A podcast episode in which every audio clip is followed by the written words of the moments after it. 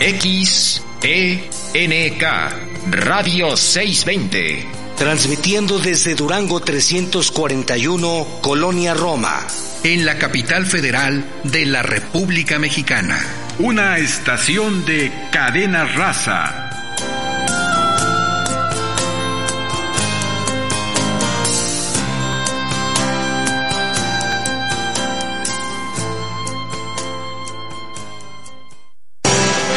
Radio 620 presenta Negocios Agropecuarios. Un espacio en el que obtendrás alternativas y actividades complementarias, sustentables, para así poder iniciar o hacer crecer tu negocio. Negocios Agropecuarios.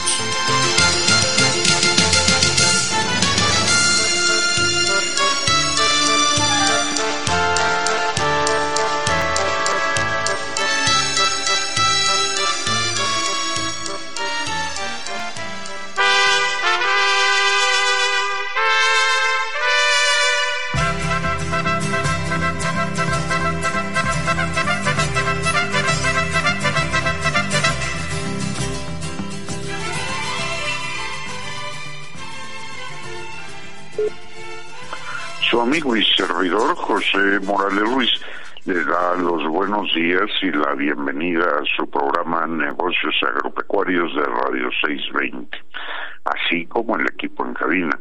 Elizabeth Basilio López, pues hoy nos acompaña en la coconducción, Esaú eh, Granados en la consola maestra. Elizabeth, buenos días, Buenos días, doctor. Buenos días a todos los emprendedores, productores agropecuarios, ingenieros agrónomos, veterinarios, biólogos y público en general, que domingo a domingo sintonizan su programa Negocios Agropecuarios en Radio 620, desde la Ciudad de México y de los estados circunvecinos, donde llega la señal de Radio 620 a la audiencia y a través de las estaciones afiliadas a Cadena Raza en Michoacán, Jalisco y San Luis Potosí. Muy buenos días a todos. Pues sí, Elizabeth, eh, el día de hoy pues estamos iniciando nuestro programa de negocios agropecuarios aquí con nuestro público de los diferentes estados del país que nos escuchan y eh, así como el que eh, nos escucha a través de Ancor Negocios Agropecuarios ya eh, pues cualquier hora, en cualquier momento, una vez que hemos subido la programación que ya ha transcurrido. Esto eh, pues ha sido muy interesante, puedo compartir y me da gusto hacerlo. El 57% de la audiencia corresponde a México, el 27% de esa audiencia, de los programas que están disponibles en Ancor Agropecuarios, es un 27% de Estados Unidos y lo demás del resto del mundo. Qué interesante es hoy los medios eh, digitales, ¿no es? ¿Cómo ves, Elizabeth? Así es, lo de hoy es eh, utilizar todos estos medios digitales que tenemos a causa de, de la pandemia y pues aprovechar estos medios de comunicación para no dejar de aprender, de, de, estar en contacto con nuestros productores para realizar ventas, etcétera. Sí, Doc.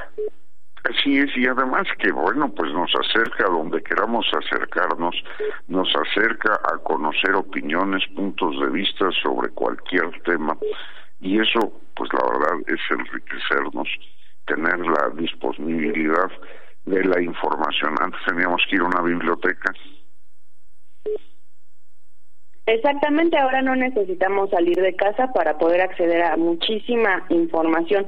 Bueno, Doc, y fíjese que el día de hoy queremos platicar eh, algo muy, muy interesante.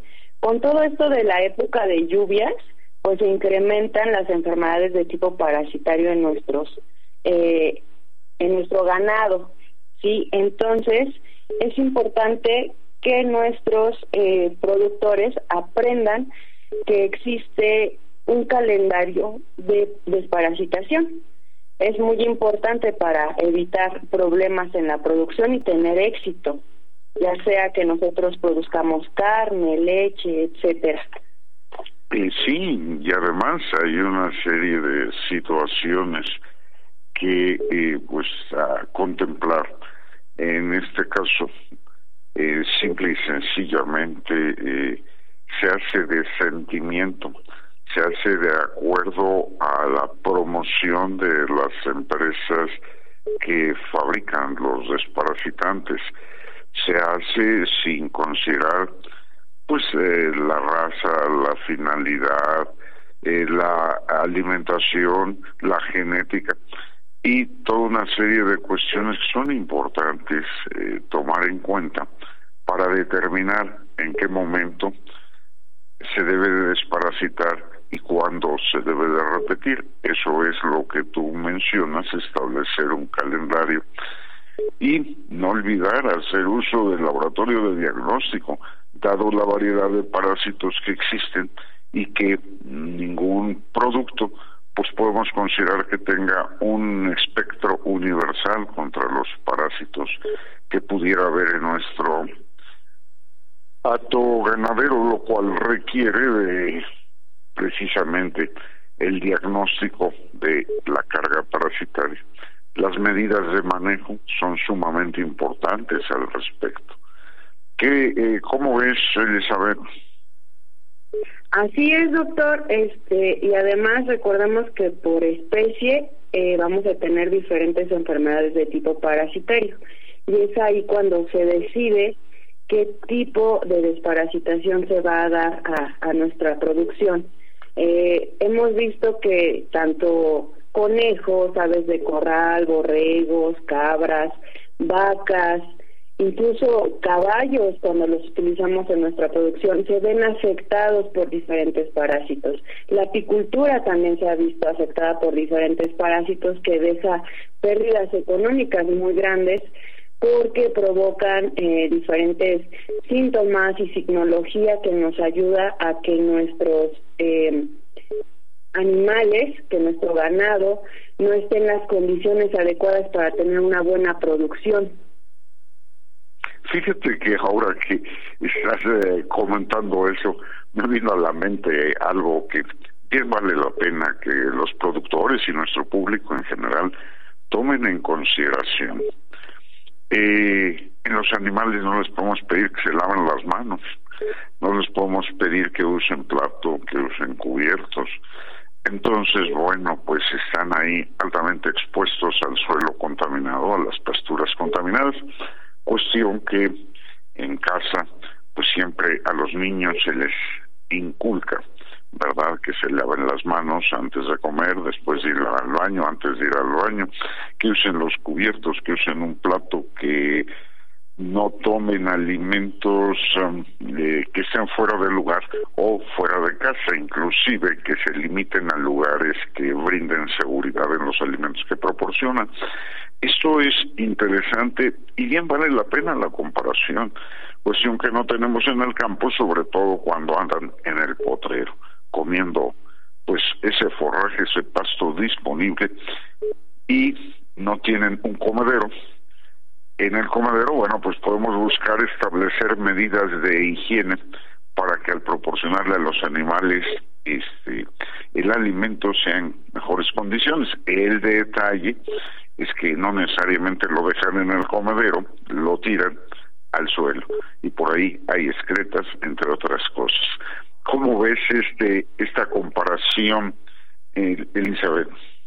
No, pues es muy bueno y recordarle a nuestros productores, doctor, que existen buenas prácticas de producción y entre ellas vamos a tener el uso de estas prácticas de, de limpiar, de sanitizar nuestras áreas de producción, ¿no? Porque muchas veces nos hemos encontrado con que la capa de humedad en el suelo pues es bastante alta y esto, por ejemplo, ayuda a la acumulación de hongos, de bacterias, como menciona usted, de excretas. Exactamente. Entonces, es muy fácil que nosotros evitemos directamente en nuestra producción este tipo de, parasitosis. Eh, con tan solo lavar eh, bien nuestros comederos, con tan solo tener en buenas condiciones nuestros bebederos, evitar que haya gran acumulación de excretas en el suelo y con esto haya este mucha humedad. Fíjese, doctor, que me gustaría mencionar aquí que en México, por parte de la SADER y en particular de lo que es la Corena, hay una clínica itinerante esta clínica itinerante visita a los productores eh, de diferentes animales como lo son los ovinos, los caprinos, eh, ovinos y bueno, entre otras este como aves, conejos y les dan tratamientos, entre ellos las desparasitaciones. Entonces sería muy bueno que los habitantes de, eh, en particular el suelo de conservación de aquí de la Ciudad de México, se acercaran porque es algo que se está dando gratuitamente, ¿sí? Se acercan ustedes aquí a la Corena y los médicos veterinarios especialistas en las diferentes especies pueden acudir y darles este beneficio. Eh, interesante, y estás hablando que eh, hacen un diagnóstico de eh, la presencia de los parásitos mediante las muestras necesarias. Así es, además de que se les hacen recomendaciones, por ejemplo, hace unos días tuvimos una llamada de unos productores de gallinas, estaban muriendo sus gallinas. ¿Y sabe cuál era el principal problema? Esta capa gigante de 15-20 centímetros de humedad que combinaba este, tanto excretas como alimento y se le recomendó que limpiara y desinfectara su, su área de producción. Sabe, Doc, también tenían muchas especies conviviendo juntas y a pesar de que son aves, esto pues es un problema de salud porque tenemos ahí una combinación de un todo. Sí, y entonces este otra parte que les recomendamos a nuestros productores es, por ejemplo, cuando ustedes introduzcan nuevos animales en su producción, es importante que pasen por un periodo de cuarentena, que observen. Ajá, Vamos a un corte y regresamos para comentar sobre la cuarentena.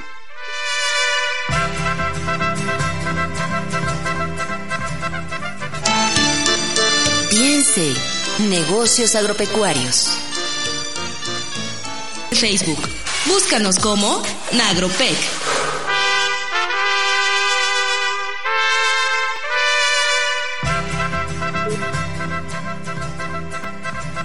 Bien amigos, eh, ya estamos de regreso en tu programa Negocios Agropecuarios. Y bueno, Elizabeth, te interrumpí. No se preocupe, doctor. Este, sí, estábamos hablando de la importancia de cuarentenar a nuestros animales. Entonces, es importante que cuando nosotros introduzcamos nuevos animales, a pesar de que sean de la misma especie de las que ya tenemos en nuestra producción, pues les demos un tiempo y un espacio para que ellos estén ahí mientras nosotros observamos, medicamos, desparasitamos, alimentamos y vemos que están en óptimas condiciones para poder ahora sí este, estar en contacto con los animales que nosotros ya teníamos en nuestra producción. Entonces, esto, sí, adelante. Y, bueno, Elizabeth, lo que sucede para que nuestro auditorio comprenda esto es la gran variedad de parásitos eh, situaciones eh, de conflicto en cuanto al control de esos parásitos en el sentido de utilizar rutinariamente lo mismo y no utilizar el diagnóstico, la experiencia del profesionista de la región en cuanto a la presencia de parásitos y eh, el medicamento adecuado también de una gran variedad. Pero fíjate que ya está con nosotros el doctor Pablo Labat. Doctor, buenos días. Muy buenos días, doctor Morales. Pues aquí eh, estamos platicando y le molestamos a que participe con nosotros, que nos comparte esa experiencia de esto que veníamos comentando, doctor. Perfectamente. Primero que nada, pues les agradezco muchísimo el haberme invitado con ustedes y, ofrezco disculpa por el retraso al ingresar. pero vamos a, platicar y resulta súper interesante toda esta cosa de los parásitos. Sí, pues yo lo primero que tenemos que considerar es el, la variedad de tipos de parásitos que se presentan en los eh, en los animales. Eh, esto puede variar de acuerdo con la con la especie, pero de forma general vamos a hablar de la presencia de protozoarios. Eh, esto sobre todo vamos a encontrar como un problema fuerte los protozoarios que afectan el, tubo digestivo y entre ellos, por ejemplo, están los los coccidios, o sea, son una o sea, son un grupo de, parásitos importantes que causan problemas de, de, sobre todo de mala absorción, sí, de, provocar problemas diarreicos, eh, problemas en los que los animales se ven eh, eh, afectados, sobre todo animales pequeños. En segundo lugar, podríamos citar los gusanos planos, entre ellos hay dos tipos básicos, uno que resulta bastante común en algunas zonas del país, que es la facela hepática, un, un parásito que daña muchísimo la, la, el funcionamiento del hígado, que hace que se pierda sangre y esto afecta eh, notablemente la, la productividad de los animales. También junto con este grupo están lo que conocemos con las señas, que son gusanos planos segmentados, que sobre todo merman la, la parte nutricional. Y, y tenemos eh, este, particularmente un grupo muy extenso que es el de los nemátodos, los gusanos cilíndricos, que tienen varias formas de, digamos, de dependencia, varias formas de, dañar a los, a los, a los animales y que eh, se constituyen en, lo que conocemos como síndromes, pues, eh, eh, parásitos que se encuentran en diferentes zonas de, del tubo digestivo y que tienen diferentes formas de, dependencia. Finalmente podemos cerrar esta, esta, esta agrupación que es bastante amplia con los ectoparásitos, ¿sí? aquí sobre todo en, en algunas especies los piojos pueden ser importantes, en otras las garrapatas se han convertido en un dolor de cabeza por la transmisión de, enfermedades. Eh, eh, en este caso voy a poner el ejemplo de lo que ocurre con el, el síndrome de verminosis gastroentérica, que es un problema que afecta sobre todo a los a los pequeños rumiantes y que está causada por una gran variedad de tipos de, parásitos que les digo están distribuidos en el estómago, en el intestino delgado y en el intestino grueso. De manera que esto eh, tiene un efecto integral sobre, sobre los, los animales eh, causando problemas de mala digestión, eh, causando problemas de anemia, causando problemas de mala absorción, de manera que esto tiene un efecto, eh, digamos, integrado sobre lo que ocurre con los con los animales. En este caso, hay que considerar que estos parásitos los animales los adquieren al estar alimentándose, sí, estas los estadios larvarios de estos parásitos viven en el forraje viven en, ambientes que sean eh, húmedos, que sean templados, y esto permite que haya una gran contaminación y los animales adquieran las, las infecciones. De manera que entonces esto eh, vamos a encontrar una, una situación, digamos, dual, en la que el impacto más importante se presenta sobre los, eh, los animales muy jóvenes, afectando su, su crecimiento, y eh, la, la, la, existencia de una convivencia entre animales adultos y animales jóvenes la va a facilitar. Entonces aquí la, la primera pregunta que nos tenemos que hacer es eh, con qué vamos a desparasitar estos a estos animales y pues aquí les puedo decir a lo largo de los últimos 50 años la industria farmacéutica nos ha bombardeado y han afortunadamente lanzado una gran variedad de tipos de, de productos. Y estos eh, productos pues eh, los, los podemos encontrar con eh, características de afectar a grupos muy específicos, por ejemplo, de parásitos del tubo digestivo o un efecto muy muy amplio se les ha denominado endectocidas porque afectan a parásitos que están sobre el cuerpo del animal o parásitos que se encuentran dentro de, del animal.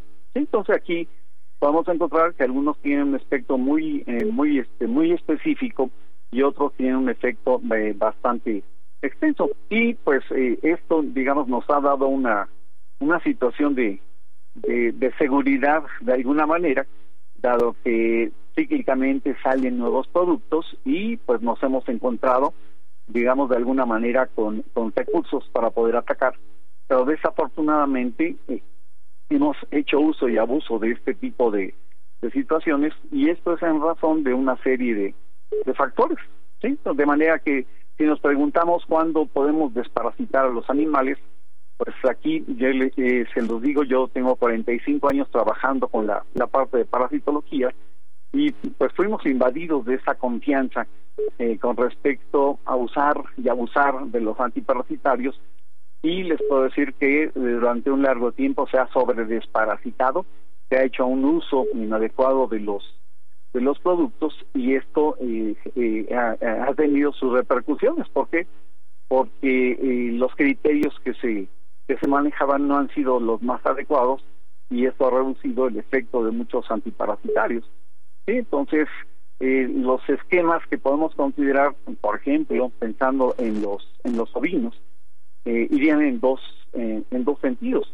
El primero de ellos eh, se considera como los tratamientos o los, los esquemas de tratamiento estratégico, básicamente enfocados a eh, controlar el problema o a atacar el problema en toda la población con la idea de eh, controlar el, la, la, contaminación de, del entorno y reducir el impacto de, del parasitismo. Y esto, repito, implica a toda la población y con la idea de que eh, se, se, eliminen, y esto es una, una situación bien importante enfocada a los nematodos gastroentéricos, una gran cantidad de larvas que han desarrollado eh, estos, eh, bueno, un mecanismo que ha desarrollado estos parásitos que se llama hipobiosis, en el que se, se, detiene por completo el, el desarrollo de los parásitos y esta cuestión va a a afectar muy gravemente a los animales y además la cuestión no, no es muy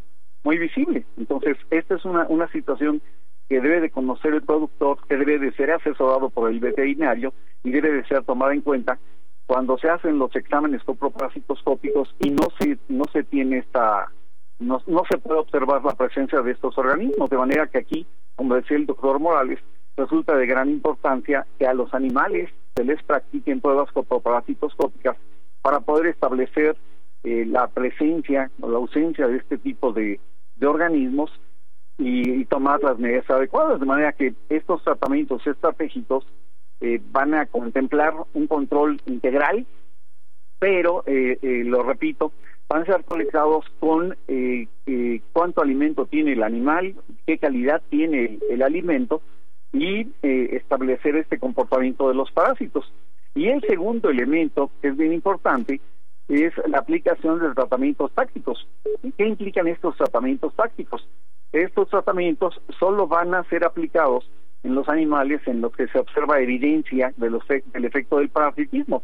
Y aquí es donde está la riqueza de eh, tener una buena asesoría para el manejo de los animales eh, basada en, la, aplicación de pruebas coproparasitoscópicas y esto eh, lo, reitero existen diferentes tipos de exámenes coproparasitoscópicos que están enfocados a detectar varios tipos de parásitos en el caso de los de, los nematodos gastroentéricos hay que contemplar eh, la, sobre todo el, hacer técnicas coproparasitoscópicas cuantitativas para eh, determinar el nivel de afectación que tienen los animales. Y lo más importante, solo desparasitar a los animales que requieren de este procedimiento. ¿Por qué?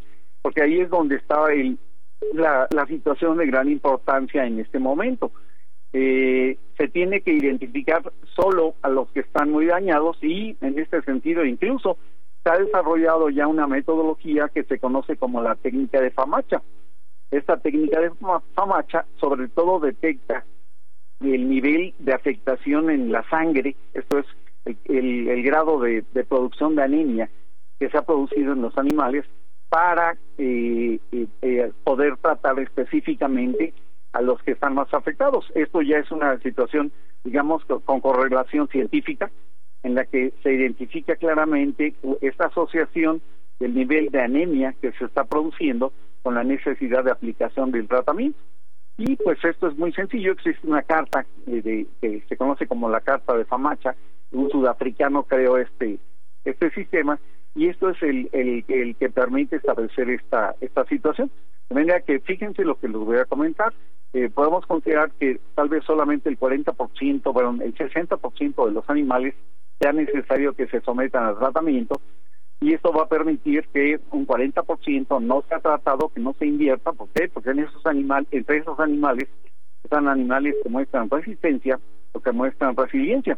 Entonces, esta situación es, eh, es de gran importancia porque permite que una, un, una parte de la población no se trate y esto es de, de importancia en el sentido de que nosotros al aplicar un tratamiento podemos hacer establecer una presión sobre eh, las poblaciones que son eh, susceptibles, esto es, desaparecer a todos los susceptibles y hacer que vayan emergiendo gusanos que son resistentes. Entonces, esto es tremendamente importante. Lo interrumpo. Eh, definitivo, eso nos determina la importancia de la participación del profesionista con el conocimiento para hacer este programa real de desparasitaciones. Si me permiten, vamos a un corte y regresamos.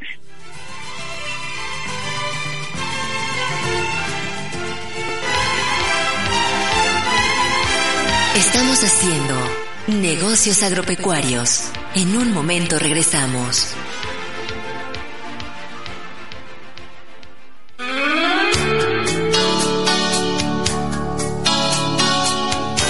XENK Radio 620. Transmitiendo en 620 kHz con 50.000 watts de potencia. Desde sus estudios en Durango 341, Colonia Roma, en la capital federal de la República Mexicana. Una estación de cadena raza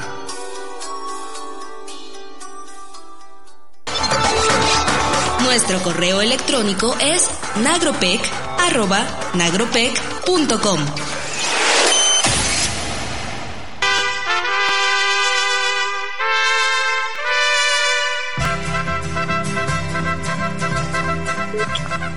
amigos, eh, ya estamos de regreso con tu programa Negocios Agropecuarios. Y estamos eh, eh, pues aquí eh, escuchando los comentarios del doctor Pablo Labat, que pues es un parasitólogo eh, reconocido en nuestro país y que de alguna manera nos debe de dejar la huella de que las parasitosis pues son multifactoriales, su tratamiento es específico y de acuerdo al estado fisiológico, la carga parasitaria, el impacto que está teniendo en nuestros costos la presencia de parásitos. Eh, adelante, doctor Labat. Sí, muy bien, muy bien. Gracias, doctor.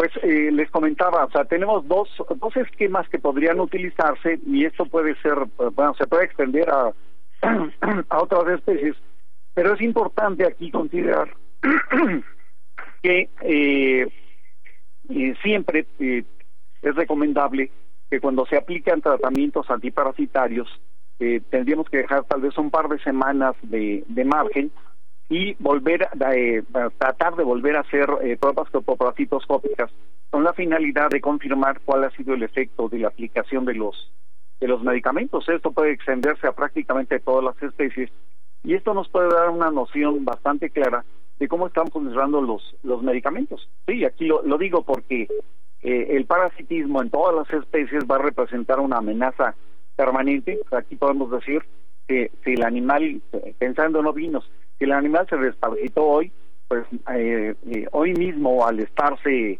alimentando corre el peligro de seguirse de seguirse infectando y esto esto va a tener mucho que ver con las características del, pasto, con las características de la de la pradera eh, y eh, lo, lo, lo, lo, lo confirmo, se trata de una situación que representa una amenaza permanente, sí, de manera que esta, las prácticas de manejo, doctor. Sí, claro, de hecho, o sea, eh, es algo en lo que voy a en lo que voy a abundar, o sea, aquí es, es bien importante eh, cuánto saturamos una pradera, eh, cuánto hacemos uso de esa pradera, qué opciones tenemos de, de, de, que la gente pueda utilizar eh, una, una sola pradera, cuánta gente tiene la, la propiedad del terreno para poder hacer algún tipo de, de manejo y en cuantos otros, porque tenemos, eh, si pensamos en la, en la, en la parte de, de, de, los ovinos, en muchos de los casos la gente va a estar haciendo un uso común de las, de las praderas y hacer algún manejo va a resultar un tanto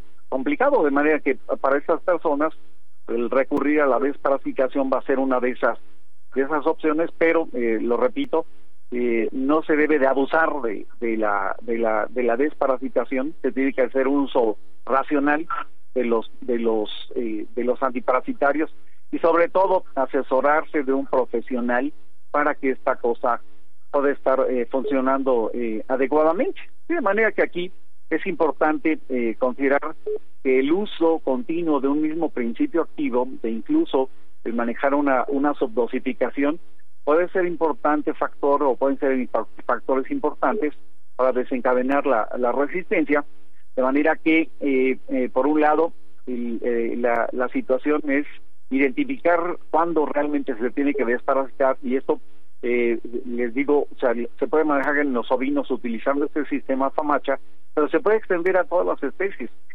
haciendo exámenes coproparasitoscópicos cuantitativos y de esta manera determinar cuándo hay que hay que desparasitar, porque esa es otra de, la, de las cuestiones. O sea, ya la, la, la, la idea en algunos casos es evitar la utilización de antiparasitarios en animales que al final de cuentas no van a, no van a ser de, de, utilidad los, los antiparasitarios, pero sí van a, a, desencadenar el desarrollo de la resistencia. De manera que aquí va a ser de utilidad, por ejemplo, rotar los antiparasitarios con la finalidad de que eh, pensemos la, el mecanismo de acción de un, de un producto es como una llave, ¿sí? Y, y esa llave eh, tiene una, una conformación específica. Si nosotros cambiamos los, el, el tipo de principio, vamos a, a reducir el desarrollo también de, resistencia. Pero hay otra cosa muy importante. Eh, eh, actualmente se están utilizando y esto lo aplicamos a los a los ovinos otros eh, otros mecanismos que complementan el, la utilización de los antiparasitarios sí y esto pues la la idea es eh, que se corte el desarrollo de este tipo de parásitos por ejemplo eliminando las fases infectantes en el en el suelo entonces la la situación aquí en este caso eh, por ejemplo está relacionada con el manejo en pastoreo, que repito, depende de cómo se eh, cómo, de, cómo, cómo esté la disponibilidad de la tierra. En algunos casos esto eh, no va a poder ser aplicado, pero por ejemplo eh, se maneja el concepto de, de suplementar un poco eh, con nutrientes para mejorar la respuesta inmune de los de los hospederos. Ya en este momento en, en otros países está la, la, la disponibilidad de vacunas. Esto es algo que tarde o temprano va a llegar a, a México hablo de vacunas contra parásitos y especialmente contra los parásitos más, más patógenos. Eh, nuevamente se requiere de la, interacción entre el productor, el veterinario y eh, la gente en los, en los institutos de investigación para explorar el problema de la resistencia. Y esto les puedo decir está ampliamente extendido en nuestro país de tal manera que eh, eh, la desparasitación se convierte en algo en, la, en, el, en lo que se trabaje para seleccionar a cuáles animales se puede desparasitar. Pero ya ahorita, por ejemplo, hay un, organismo de investigación que está trabajando con el desarrollo de hongos que matan a los estadios larvarios de los de los gusanos. Se ha identificado una cosa que puede parecer extraña, inocular a los ovinos, por ejemplo, con agujas de cobre y las agujas de cobre van a bloquear el, la reproducción de los de los parásitos. E incluso se está estudiando plantas que tienen efecto antiparasitario, sería esto una fitomedicina. Y eh, pues ya ahorita les, les notifico la aparición de nuevos antihelmínticos que les digo, vivíamos en una, vivimos una eh, cinco o seis décadas de lanzamiento continuo de antiparasitarios, esto se está reduciendo. Ya ahorita es cada vez más espaciado. Eh, tenemos eh, en la década que terminó tal vez un par de moléculas que ni siquiera están disponibles en, en México, de manera que se trabaja, por ejemplo, con el desarrollo de líneas genéticas de animales que sean resistentes. Entonces, eh, tenemos que poner los pies en la tierra, las cosas son diferentes de antes, ya no ya no hay eh, este descubrimiento permanente de, de moléculas y pues eh, tenemos que combatir el desarrollo de resistencia. Esto se los digo porque hay países en donde el problema de resistencia es terrible, países en los que en algunos casos hay que desparasitar cada 30 días a los animales o a, lapsos más cortos debido al, a los ciclos tan, tan rápidos que tienen este tipo de, organismos, pero tenemos que pensar en otra cosa muy importante. ¿sí? se está usando intensivamente una gran cantidad de productos en la, en la producción. Hablamos de antibióticos, hablamos de antiparasitarios, hablamos sobre todo de productos hormonales y todo esto está generando contaminación, de manera que esto va a ser eh, eh, bien importante de, tomarse en cuenta. ¿Por qué? Porque antes era, se nos hacía muy sencillo, ¿sí? Se generaba algún tipo de contaminante y sin ningún problema se arrojaba al entorno. Ahora se está viendo que esto tiene una, una gran repercusión y esto, por ejemplo, lo, lo debemos de considerar particularmente con productos como la ivermectina, ¿sí? La ivermectina y bueno, y, la cuestión de antiparasitarios es algo de lo que más se vende y se consume en el mundo. Y aquí les puedo hablar de una zona en el norte del país que es la que consume la mayor cantidad de piretroides asociados al control de moscas, por ejemplo. Entonces, esta situación de la de los parásitos, pues eh, es bien complicado eh, poder manejarlo en un, en un en un lapso corto, de manera que pues hay que hay que este, reconsiderar esta esta cuestión, de manera que eh, tendremos que considerar que sí podemos utilizar los antiparasitarios, vamos a estar utilizando los antiparasitarios como un control en algunos casos único, pero tenemos toda una serie de, de opciones adicionales que pueden ser aplicadas para este este objetivo, sí, así que la, la, la situación aquí por la que fue invitado es eh, asociada a, la, a los esquemas de control para, eh, para los parásitos cada tipo de parásito requiere de situaciones de análisis bastante particulares, de manera que eh, eh, eh, se tiene que buscar la asesoría de gente que, que conozca en este sentido para tomar las medidas más adecuadas en este sentido. ¿Sí, doctor? Sí, doctor Morales. Así es, doctor Pablo. Este, mire, la importancia también de acercarse a un médico veterinario que nos pueda realizar el diagnóstico y que nos diga en qué momento se deben de dar los tratamientos, porque muchas veces al quererlos aplicar como productores, pues no terminamos ese esquema, ¿no? O queremos aplicarlo a todos los animales, por ejemplo, y entonces empezamos a generar esto que es la resistencia. Eh, mencionando eh, lo de los tratamientos naturales, las otras opciones que tienen los productores, es súper interesante cómo ellos, por ejemplo, llegan a utilizar el epazote, el orégano y diferentes plantas que tienen a su alcance y sí tienen un efecto antiparasitario, entonces. Sí, sí, sí.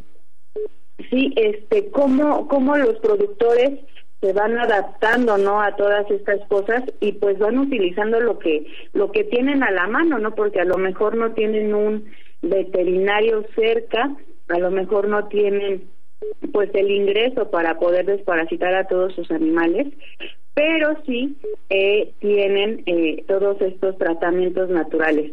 Bueno, vamos a, a un corte y regresamos para despedirnos. Muchísimas gracias, doctora Pablo.